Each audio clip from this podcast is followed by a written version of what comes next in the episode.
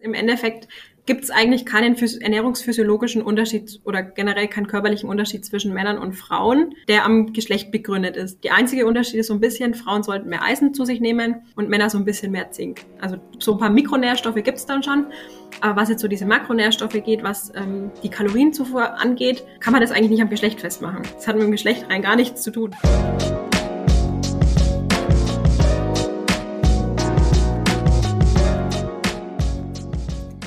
Hallo liebe Leute, schön, dass ihr alle wieder bei unserem Koro-Podcast dabei seid. Ich bin Marie und wir sprechen heute über Ernährungsgewohnheiten. Das ist ja was sehr Individuelles, könnte man jedenfalls meinen. Wenn ich mir zum Beispiel so ein paar Präferenzen von mir angucke, ich würde sagen, dass ich lieber Radler trinke als Bier. Ich würde auch sagen, dass ich mich eher gesundheitsbewusst ernähre und ich bin auch Vegetarierin. Das sind ja alles Sachen, die irgendwie so ich für mich selbst individuell entschieden habe. Die Frage stellt sich mir nur, wie individuell das Ganze wirklich ist.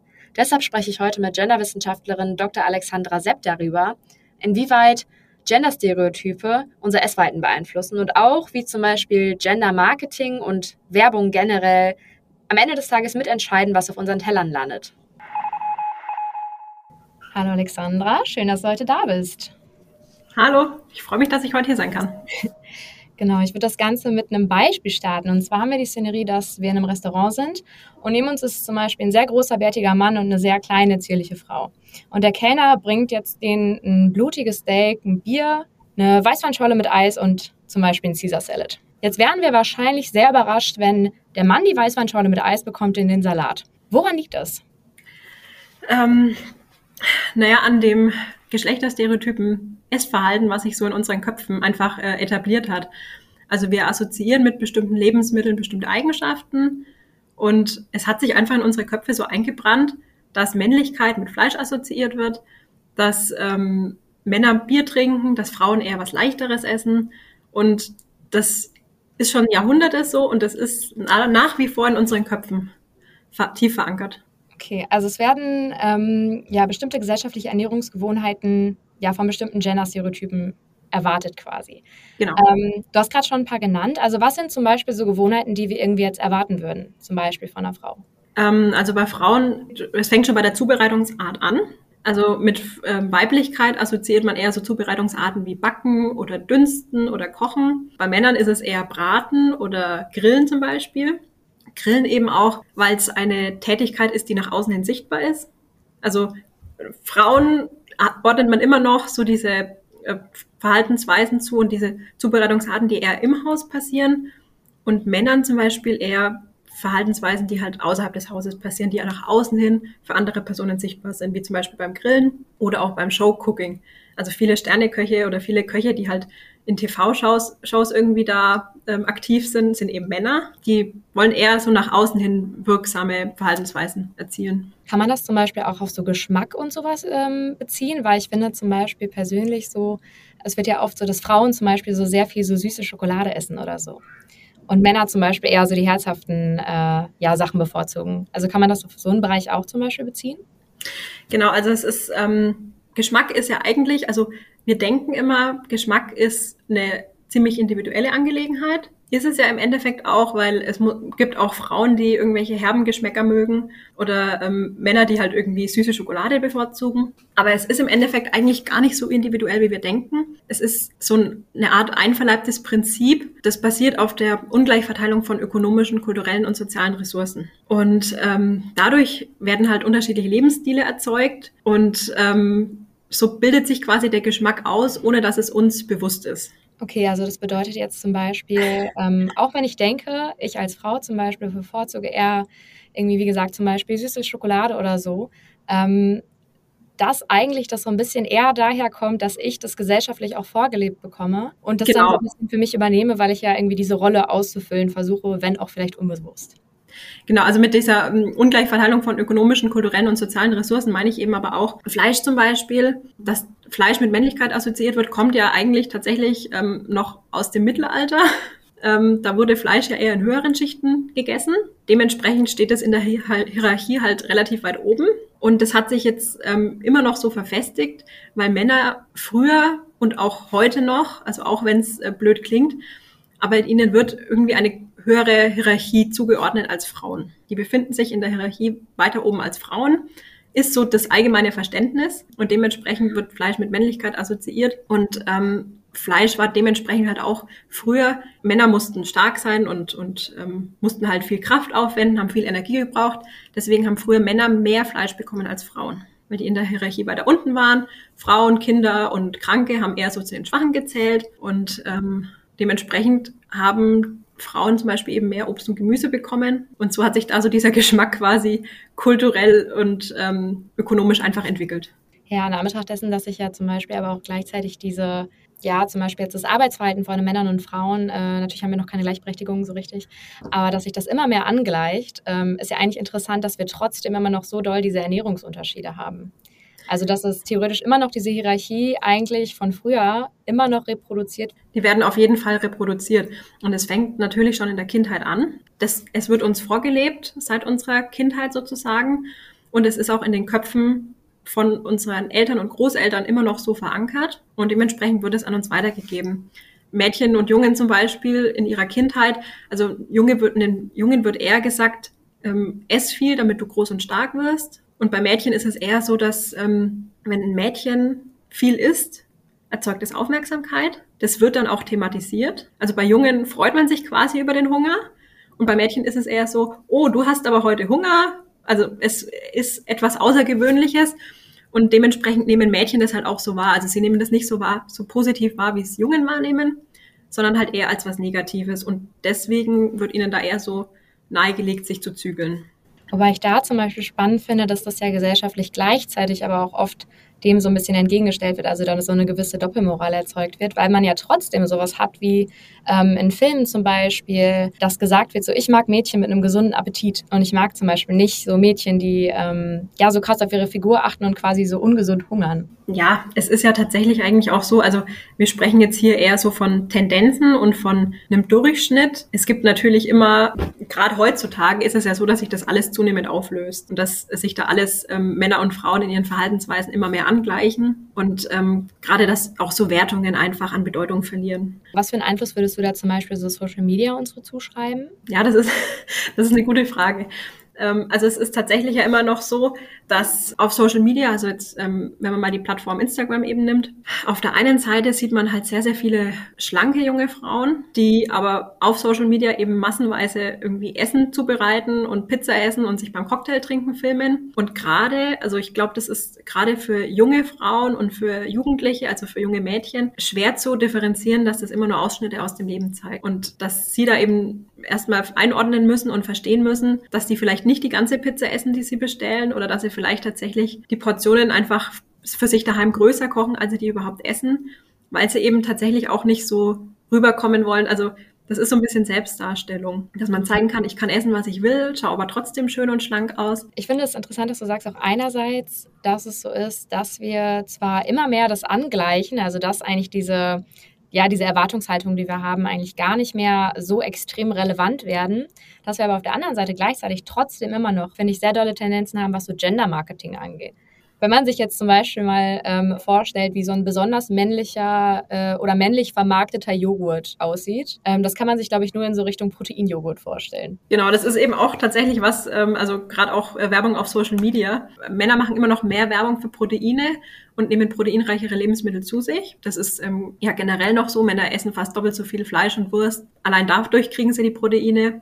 Aber gerade auch auf, auf Social Media die ganzen trainierenden Männer, die man so sieht, nehmen äh, Zusatzproteine zu sich, machen Werbung für Proteine und da sieht man eben auch deutlich den Unterschied zwischen Proteinen, also Marken oder Proteinen, die Proteinprodukten, die für Männer vermarktet werden und welchen, die für Frauen äh, vermarktet werden. Also so ein proteinreicher Joghurt zum Beispiel, äh, der für Männer vermarktet wird, der spielt mit ganz anderen Farben. Da machen die Personen ganz andere Werbung. Da geht's wirklich drum, ähm, Masse aufzubauen. Da geht's drum, ja, Kraft und Energie zu zeigen.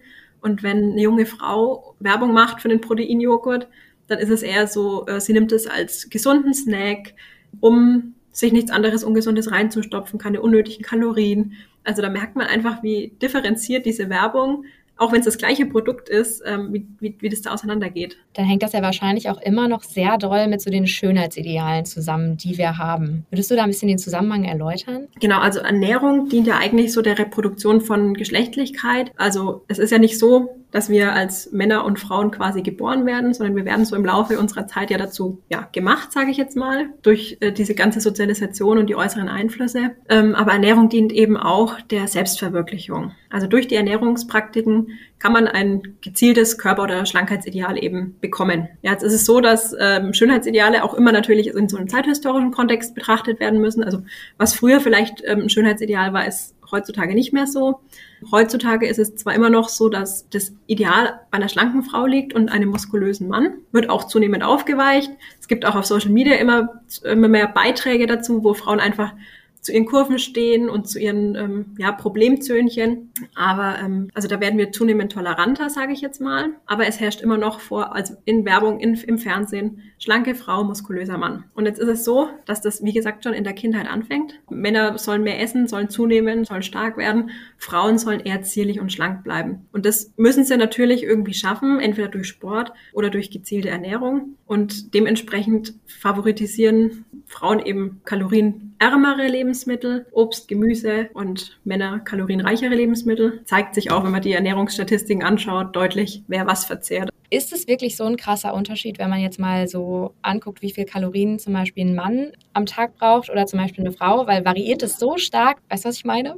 Ja, genau. Es ist so, dass im Endeffekt gibt es eigentlich keinen ernährungsphysiologischen Unterschied oder generell keinen körperlichen Unterschied zwischen Männern und Frauen, der am Geschlecht begründet ist. Die einzige Unterschied ist so ein bisschen, Frauen sollten mehr Eisen zu sich nehmen und Männer so ein bisschen mehr Zink. Also so ein paar Mikronährstoffe gibt es dann schon. Aber was jetzt so diese Makronährstoffe geht, was ähm, die Kalorienzufuhr angeht, kann man das eigentlich nicht am Geschlecht festmachen. Das hat mit dem Geschlecht rein gar nichts zu tun. Das Einzige ist, Männer sind tendenziell größer, schwerer und haben mehr Muskeln. Aber es kann auch sein, dass eine Frau mehr ähm, einen größeren Energiebedarf hat als ein Mann, weil sie vielleicht größer ist und weil sie einfach sportlicher und muskulöser ist. Also man kann das tatsächlich nicht so am Geschlecht festmachen. Würdest du sagen, dass ähm, zum Beispiel da ja jetzt gerade Frauen, dass da immer gesagt wird, du solltest eigentlich weniger essen oder du solltest halt die und die Sachen essen, ähm, würdest du sagen, dass es auch irgendwie so dann gesellschaftlich so ein bisschen Essstörungen fördert oder dass das zum Beispiel ein Grund sein kann, warum ja, ich meine mittlerweile, also die Tendenz geht ja auch dahin, dass Männer auch viel Essstörungen haben zum Beispiel, aber dass man da trotzdem einfach eine viel größere Zahl zum Beispiel an jungen Mädchen hat, die ähm, da an Essstörungen verfallen zum Beispiel? Also ich denke, dass es tatsächlich nicht mal so dieses äh, direkte Verhalten ist, also diese direkten Aussagen, man sollte das nicht essen oder das, sondern eher, dass es so das ist, was über die Gesellschaft vermittelt wird, was über die Werbung vermittelt wird, was über die Medien vermittelt wird. Man sieht halt immer noch in Filmen häufiger Frauen einen Salat essen als zum Beispiel Männer. Und ich glaube, das ist so ein bisschen selbstregulativ quasi. Frauen wissen dann quasi ja schon, was sie essen sollten, um schlank zu bleiben. Und Männer dementsprechend ähm, wissen, was sie essen sollten, um, um Muskeln aufzubauen. Und ich glaube, dass es eben nicht mal wirklich darin begründet ist, dass man von außen gesagt bekommt, was man essen sollte oder nicht. Gerade so, so Essstörungen, denke ich, kommen eben viel ähm, ja, von Social Media und von generell von den Medien, gar nicht so sehr vom, vom direkten Umfeld. Vielleicht könntest du generell nochmal ähm, auf Doing Gender eingehen. Das wäre vielleicht ganz interessant in Bezug auf halt Ernährungsgewohnheiten, weil ich könnte mir vorstellen, dass da nicht jeder direkt weiß, was das bedeutet. Genau, also ähm, Doing Gender ist quasi so ähm, ein Ansatz oder beziehungsweise so diese Denkweise oder die Überzeugung, dass Menschen eben nicht als Männer oder Frauen geboren werden. Natürlich haben sie ein biologisches Geschlecht, aber ähm, dem müssen sie ja nicht nachkommen oder dem müssen sie ja nicht entsprechen. Das heißt, wenn eine Person als, als Mann geboren wird, biologisch gesehen, muss er sich ja auch erst als Mann quasi entwickeln oder eben dementsprechend, er kann sich ja auch als Frau entwickeln. Und Doing Gender besagt eigentlich nur, dass äh, Menschen im Laufe ihrer Sozialisation oder Erziehung einem Geschlecht zugeordnet werden und sich zugeordnet fühlen. Also das ist ein Prozess der Herstellung von Geschlecht. Dementsprechend ähm, ist es eben so, dass gerade in der Jugendphase, dass es so ist, dass ähm, Jugendliche da einfach diese Zugehörigkeit auch brauchen. Tendenziell sage ich jetzt mal, es gibt natürlich immer welche, die sich davon loseisen möchten. Aber diese Sicherheit, einem Geschlecht zuzugehören, ist gerade in der Jugendphase besonders wichtig. Und da kann es dann eben, da passiert es dann eben häufig, dass man versucht, sich über Ernährung einem Geschlecht zuzuordnen. Weil es eben so ist, dass bestimmte Zubereitungsarten, dass bestimmte Lebensmittel bestimmte Essgewohnheiten einfach vergeschlechtlicht wurden, mit einem Geschlecht assoziiert werden und junge Menschen eben sich dann dem Geschlecht zuordnen wollen, weil sie diese Stabilität brauchen. Ja, ich finde, das hat ja auch dann oft zum Beispiel, wenn man so Ernährungshandlungen sich anguckt. Also zum Beispiel Frauen treffen sich zum Kaffeekränzchen, Männer treffen sich gemeinsam mit einem Bier am Grill. So, ich finde, solche Sachen zeigen das dann auch schon direkt wieder. Das ist aber tatsächlich auch was, was äh, auch wieder viel über die Werbung äh, gestreut wird. Also wenn man jetzt ähm, eine Bierwerbung sieht, dann sind es irgendwie Männer, die am Lagerfeuer sitzen, in der Natur, in der Freiheit. Die müssen gar nicht miteinander reden, die sitzen da in ja, schweigsamer Eintracht zusammen. Und ähm, bei Frauen ist es dann halt eher anders. Die haben dann irgendwie einen Mädelsabend werden da mit ihrem Bier irgendwie gezeigt, mit ihrem, teilweise halt wird dann eben auch Werbung gemacht für leichtes Bier, sitzen da mit ihrem leichten Hefeweizen oder so oder mit ihrem leichten Biergetränk eben und quatschen einfach. Das zeigt sozusagen so die unterschiedlichen Bedürfnisse auch und das reproduziert sich dann natürlich auch einfach in, in den Ernährungshandlungen von jungen Menschen. Ja, da werden, finde ich, auch immer so ein bisschen gewisse Charakterzüge schon direkt auch immer mitgegeben. Also, dass zum Beispiel Frauen davon ausgegangen wird, ja, die möchten sich jetzt hier treffen und meinetwegen über irgendwelche Leute auch reden, vielleicht auch so ein bisschen äh, tratschen und so. Und Männer stehen dann da so schweigsam beieinander, so ein bisschen beim Grillen. Also, ich finde das interessant, wie dann über diese Ernährungshandlung einfach direkt auch gewisse Charaktereigenschaften mitgegeben werden oder impliziert werden. Also, das hat, ist tatsächlich, ähm, also da spielt die Werbung tatsächlich extrem damit, ähm, also da gibt es ja auch Unmengen Forschung dazu, wann Frauen tendenziell äh, eher zu bestimmten Lebensmitteln greifen, wie die Verpackungen aussehen muss, welche Informationen auf den Lebensmitteln drauf sein müssen. Also da gibt es Unmengen Forschung und da wird auch unglaublich drauf geachtet im Bereich Gender Marketing, wenn Lebensmittel vermarktet werden. Also es sind immer noch überwiegend Frauen dafür verantwortlich, Essen einzukaufen. Glaubt man jetzt tatsächlich eigentlich gar nicht. Also könnte man eigentlich meinen, dass das egalitär ist, aber ähm, auch gerade vor allem wenn es um, also so, auch wenn die Arbeitsteilung bezüglich Essen, Essen, Kochen ziemlich egalitär verteilt ist, also ziemlich gleich verteilt ist in so einem heterosexuellen Paarhaushalt, sobald ähm, Nachwuchs kommt, übernimmt tatsächlich die Frau wieder ähm, das Essen kochen das Essen einkaufen und die Versorgung vom, vom Kind, was jetzt mit Essen angeht, was das alltägliche Essen angeht. Wenn es um Besonderheiten geht, am Wochenende zum Beispiel besonderes Essen übernimmt dann eher der Mann zum Kochen. Das ist eigentlich ziemlich spannend, dass Frauen da eher so diese Alltagshandlungen zugeordnet werden. Und wenn mal Besuch kommt am Wochenende, dann äh, kocht der Mann. Würdest du sagen, dass sich diese gesellschaftlich so ein bisschen ja, vorgelebten Ernährungsweisen oder ja, die sich auf Genderstereotype zum Beispiel beziehen, würdest du sagen, dass sich das auch auf zum Beispiel so Gesundheitshandlungen auswirkt? Also es ist tatsächlich so, dass ähm, Frauen tendenziell gesünder essen als Männer, dass es ähm, bei Frauen immer noch auch mehr Ernährungswissen einfach da ist, dadurch, dass sie mehr Routine haben und in ihrer Kindheit ähm, mehr über Essen gesagt bekommen, als, ähm, als das Männer bekommen. Also Frauen wird eher gezeigt, wie sie was zubereiten, Frauen wird eher gesagt, was gesund ist. Männern dagegen eher weniger. Die kriegen dann ganz stereotyp natürlich eher irgendwelche handwerklichen Tätigkeiten gezeigt. Also das ist tatsächlich nach wie vor, kann man das immer noch beobachten, auch wenn es nicht, wenn der Unterschied jetzt nicht mehr ganz so, ganz so schlimm ist, wie es noch vor 50 äh, oder 100 Jahren war. Wenn es ans Gender Marketing geht, ist es ja nicht nur, Marketing ist ja nicht nur Werbung an sich, sondern, also es ist ja nicht nur Werbung, die man jetzt zum Beispiel den, über die Medien streut, das fängt ja schon bei der Verpackung an. Und bei Frauen wird da zum Beispiel, also gerade gesunde Lebensmittel sprechen eher Frauen an, werden auch eher so konzipiert, dass sie Frauen ansprechen. Weil Frauen tatsächlich mehr auf Frische achten zum Beispiel. Also da gibt es ganz klare Unterschiede. Frauen achten mehr auf Frische als Männer zum Beispiel, achten mehr auf Regionalität, auf äh, Saisonalität ähm, als Männer. Und Frauen wollen mehr Informationen über ihre Lebensmittel, als es Männer wollen. Frauen gucken viel öfter auf die, auf die, auf die ähm, Tabellen, die da hinten drauf sind, auf die Zusatzstoffe, die zugesetzt werden, als es Männer tun. Und da wird natürlich, ähm, gerade was gesunde Lebensmittel angeht, viel gemacht, damit das einfach für Frauen ansprechend ist. Und da zeigt sich halt dann auch schon wieder ein Unterschied. Also gerade kalorienärmere Lebensmittel, Obst und Gemüse und so, soll Frauen ansprechen.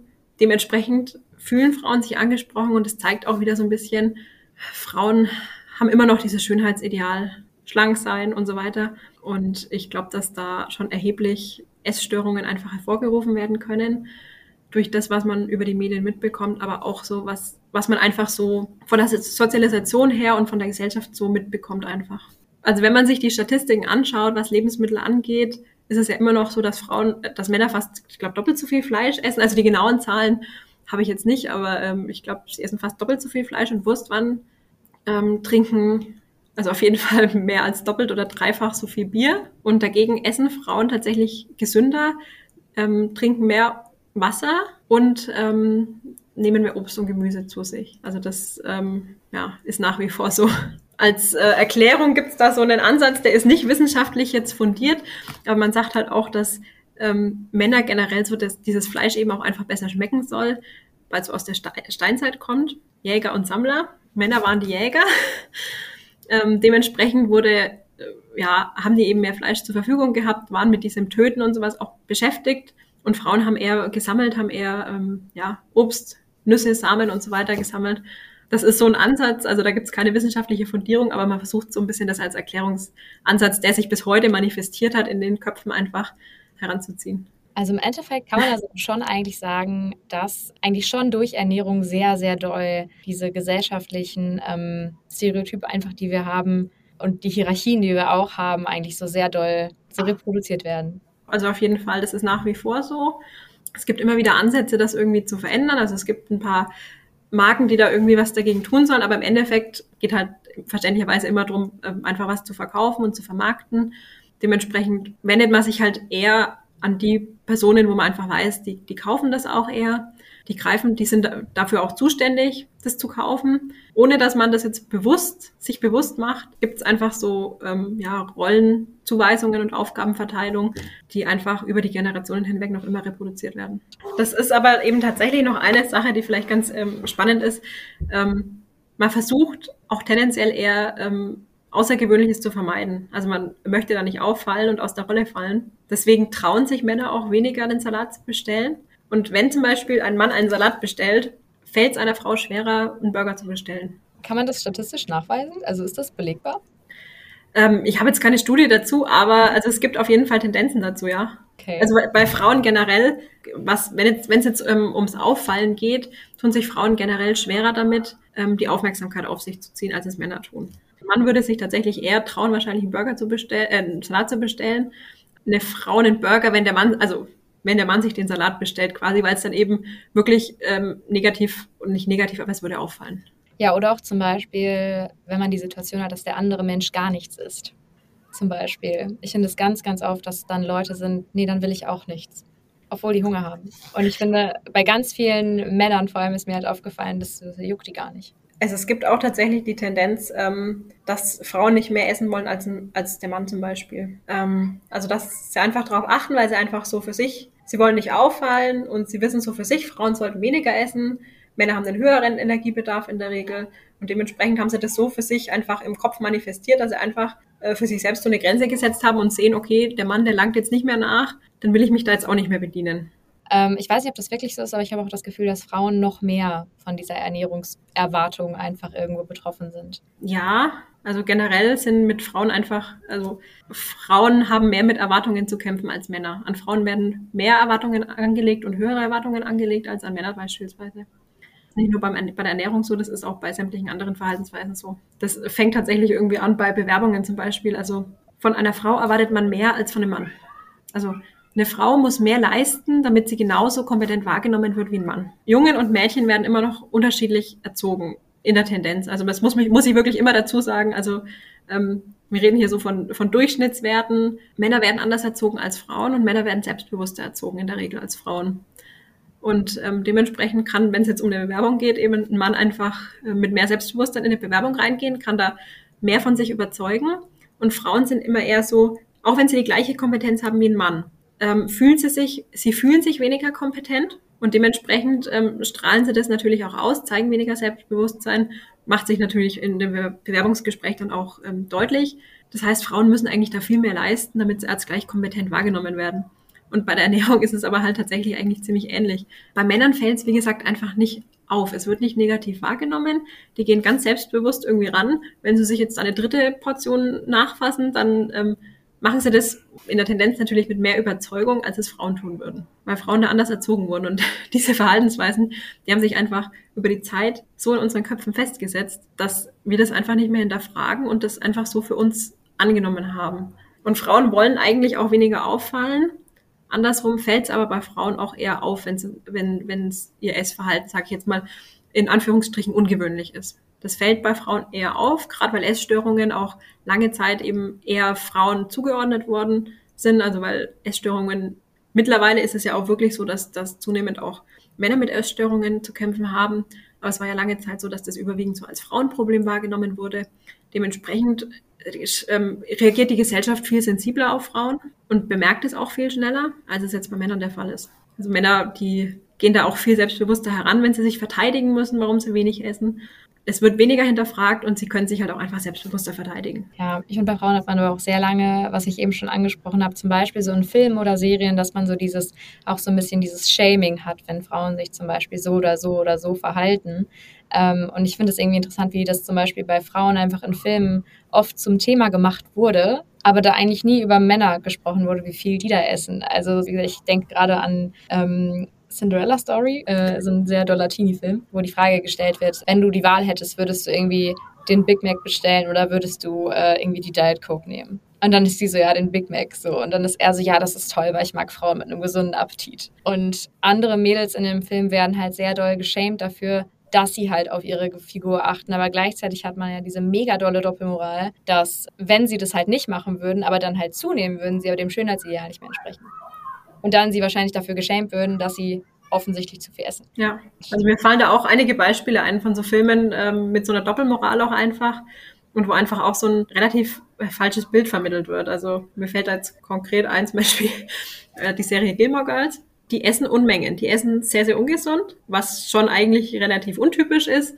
für Frauen. Sie essen viel und sie essen ziemlich, also wirklich ähm, überwiegend Burger, bestellen sich nur, kochen eigentlich gar nicht selber. Es bildet sozusagen gar nicht die Mehrheit der Gesellschaft ab. Ähm, die Serie wird trotzdem gefeiert. Ist die Frage, ob sie noch, ob sie so gefeiert werden würde, wenn ähm, die beiden Hauptdarstellerinnen einfach auch ein bisschen korpulenter wären. Vor allem, weil es ja sogar in der Serie auch tatsächlich so, in, so Incidents gibt, wo wirklich auch Fettshaming betrieben wird für Leute, die dann anscheinend zu viel essen. Ja, glaube, da wäre auf jeden Fall die, die, die wär, würde anders gefeiert werden, wenn, wenn die Frauen sich einfach, wenn die beiden sich einfach so feiern würden, äh, mit, also wenn sie einfach ein bisschen komponenter wären und sich da feiern würden, da weiß ich tatsächlich nicht, ob es, gut, die Serie kommt halt auch nochmal aus einem anderen, aus einem anderen Jahrzehnt, da heutzutage sensibler drauf eingegangen wird. Also ich habe das Gefühl, dass gerade in Serien Diversity, ähm, was jetzt ähm, Herkunft, aber auch was Körperbilder angeht, eine viel größere Rolle spielt als früher. Aber nichtsdestotrotz wird ähm, immer noch, also obwohl Diversity eine viel größere Rolle spielt, habe ich das Gefühl, dass immer noch sehr, sehr viele Gender-Stereotype, auch was das Essverhalten angeht, reproduziert werden. Und auch da, wie gesagt, eigentlich verrückt, dass wir so offen in sehr vielen Bereichen oder immer offener in so vielen Bereichen werden, aber gleichzeitig das trotzdem immer noch nicht so krass hinterfragt wird, dass sich das wirklich mal ändert. Und ich glaube aber auch, dass man sehr schnell, also dass man nicht unbedingt direkt den Zusammenhang sieht zwischen ähm, Essverhalten und äh, Gender-Stereotype. Ja, solange das halt immer wieder, immer weiter reproduziert wird und auch in die Generationen weitergetragen wird, also ich glaube tatsächlich, dass die Generationen, die jetzt heute aufwachsen, vielleicht schon auf jeden Fall ein bisschen anderes äh, Körperverständnis haben. Also die wachsen zwar jetzt mit Social Media auf, aber es ist ja zu hoffen, dass jetzt sich da auch irgendwie, also dass sie da ja auch irgendwie was lernen können und dass sie da irgendwie gestärkt draus hervorgehen und nicht irgendwie ähm, alles glauben, was da in Social Media gesagt wird und nicht alle Verhaltensweisen einfach so hinnehmen, sondern auch mal hinterfragen. Also wäre jetzt meine Hoffnung. Und ähm, da könnte ich mir vorstellen, dass es halt einfach in den nächsten Generationen anders ausschaut, wenn man diese ähm, Geschlechterstereotype nicht nur was Ernährung angeht, sondern auch was zum Beispiel Spielzeug oder was Berufe angeht, einfach nicht mehr so, die, spielen nicht, hoffentlich nicht mehr so eine zentrale Rolle ähm, in der Kindheit und da wird so ein bisschen gleicher gleichmäßiger mit umgegangen. Hast du äh, Beispiele von zum Beispiel so Werbesachen oder so, wo das äh, sehr doll auffällt? Also diese Gender-Stereotype zum Beispiel? Ja, also es gibt da ähm, zum Beispiel Müsli. Das ist mir vor ein paar Jahren ähm, ziemlich aufgefallen. Also da gibt es ein, ähm, ich weiß nicht, ob es das heutzutage, ob, ob, ob, es das mittlerweile noch gibt, aber es gab ein Männermüsli mit natürlich einer blauen Verpackung, abgehackten, ähm, klaren Linien und Formen. Ähm, und ein Frauenmüsli, das war halt eher rosa von der Verpackung her, das war eher, ähm, eher blumiger, eher mit runderen Formen. Und auch was die Inhaltsstoffe angeht, also nicht nur was die Verpackung angeht, auch was die Inhaltsstoffe angeht, war es bei Frauen tatsächlich eher fruchtiger das Müsli und bei Männern waren eher so Nüsse und so Energielieferanten quasi drin. Also das ist mal so ein typisches ähm, Beispiel quasi. Vermarktung einfach von ähm, unterschiedlichen Lebensmitteln. Das andere, was mir jetzt einfällt, sind ähm, Cola. äh, wenn wir jetzt von der Marke einfach mal sprechen, äh, die Coca, äh, also Coca-Cola, da gab es ja lange Zeit nur Cola Light. Dann kam irgendwann die Cola Zero dazu. Und Light ist ja ein Aspekt. Light-Produkte werden überwiegend von Frauen gekauft. Man assoziiert mit dem Begriff Light halt tatsächlich einfach eher ähm, ja, Essen, das für Frauen gedacht ist, das kalorienreduziert ist natürlich wieder, weil es muss, man muss natürlich dem Schönheitsideal entsprechen. Und ähm, es wurde nicht so von Männern konsumiert, wie man sich das wahrscheinlich gewünscht hat. Und dann wurde die Cola Zero ins Leben gerufen mit einem schwarzen Etikett. Also da hat man auch gleich ja, die Farbe geändert einfach, weil das äh, dann für Männer ansprechender wirken sollte. Gehe ich davon aus und hat es dann Cola Zero genannt. Klingt einfach cooler, kann nicht so, wird nicht so mit Weiblichkeit in Verbindung gebracht. Also das wäre jetzt so aus meiner Analyse einfach so ein typisches Beispiel. Ich gehe davon aus, dass das so der Hintergrund war, Cola Light und Cola Zero. Das Spannende daran finde ich tatsächlich auch, weil ich mir nämlich auch wirklich mal die Inhaltsstoffe da durchgelesen habe und ich glaube, ein Bestandteil ist, glaube ich, in der Auflistung der ähm, der Inhaltsstoffe äh, umgedreht mit einem anderen. Ansonsten ist das exakt das gleiche. Es wird auch unterschiedlich beworben, habe ich so ein bisschen das Gefühl. Ich habe das tatsächlich gerade im Kopf, weil nämlich äh, ich mich an eine Werbung erinnere von äh, Cola Zero, wo jemand mit einem Hubschrauber, durch, also irgendwie, ich glaube, das ist so ein Geheimagent und der springt dann durch ein Fenster, ähm, küsst er dann gerade noch so eine Frau, die da irgendwie steht und muss dann so auf seine Agentenmission, ähm, wird wie gesagt von so einem Heli abgeholt und hängt dann an so einem Seil und fliegt so durch die Luft. Und ich erinnere mich auch noch an die ähm, äh, Cola Light Kampagne von Heidi Klum. Also, also wenn man jetzt das Müsli anguckt, da geht's halt, ähm, ähm, ja, da geht's quasi um die Verpackung. Ähm, bei der Cola-Werbung geht's jetzt wirklich so um die Werbung dafür. Und ähm, es gibt natürlich auch Produkte, die wirklich so mit dem Geschmack spielen. Es gibt zum Beispiel bestimmte Männertees, die ähm, einfach herber schmecken. Und Tee für die Frau, die halt äh, einfach süßlicher schmecken. Ähm, ist es so, dass man sagen kann, dass Frauen zum Beispiel eher süße Sachen bevorzugen? Oder ist das wirklich auch eher aufgrund von so Gender Marketing und so? Also rein physiologisch gesehen wüsste ich jetzt nichts. Also da müssten wir einen Ernährungswissenschaftler fragen, aber ich gehe, ich habe bisher auch in meiner Promotion, ich habe nichts dazu gelesen, dass das wirklich an am physiologischen Geschlecht liegt, also am biologischen Geschlecht, ähm, sondern es wird halt einfach, Kindern werden andere Lebensmittel vorgesetzt, ähm, es stehen andere Lebensmittel zur Verfügung und so entwickelt sich halt dann der Geschmack. Aber ich finde es so krass, weil wie gesagt, ich weiß, dass ich relativ sensibilisiert für sowas bin, aber selbst, also man, man kommt da, glaube ich, nicht richtig raus. Nee, also wir sind so erzogen worden, sage ich jetzt einfach mal. Wir sind damit aufgewachsen und man muss das erstmal ablegen.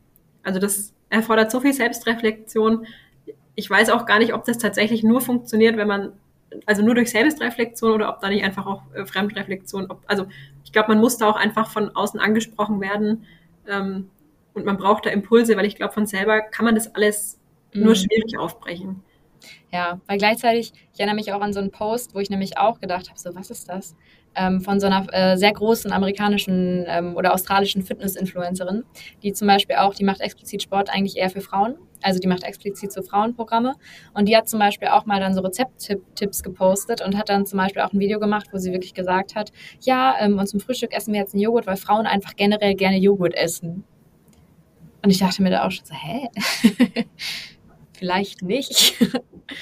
Ja, also gerade solche generalisierenden Aussagen, ich glaube, da ist man dann schon relativ einfach ähm, sensibilisiert, aber jetzt, ähm, ich glaube, so Werbung im Fernsehen oder sowas wird dann relativ wenig hinterfragt. Das, äh, da lässt man sich einfach berieseln und hinterfragt es nicht.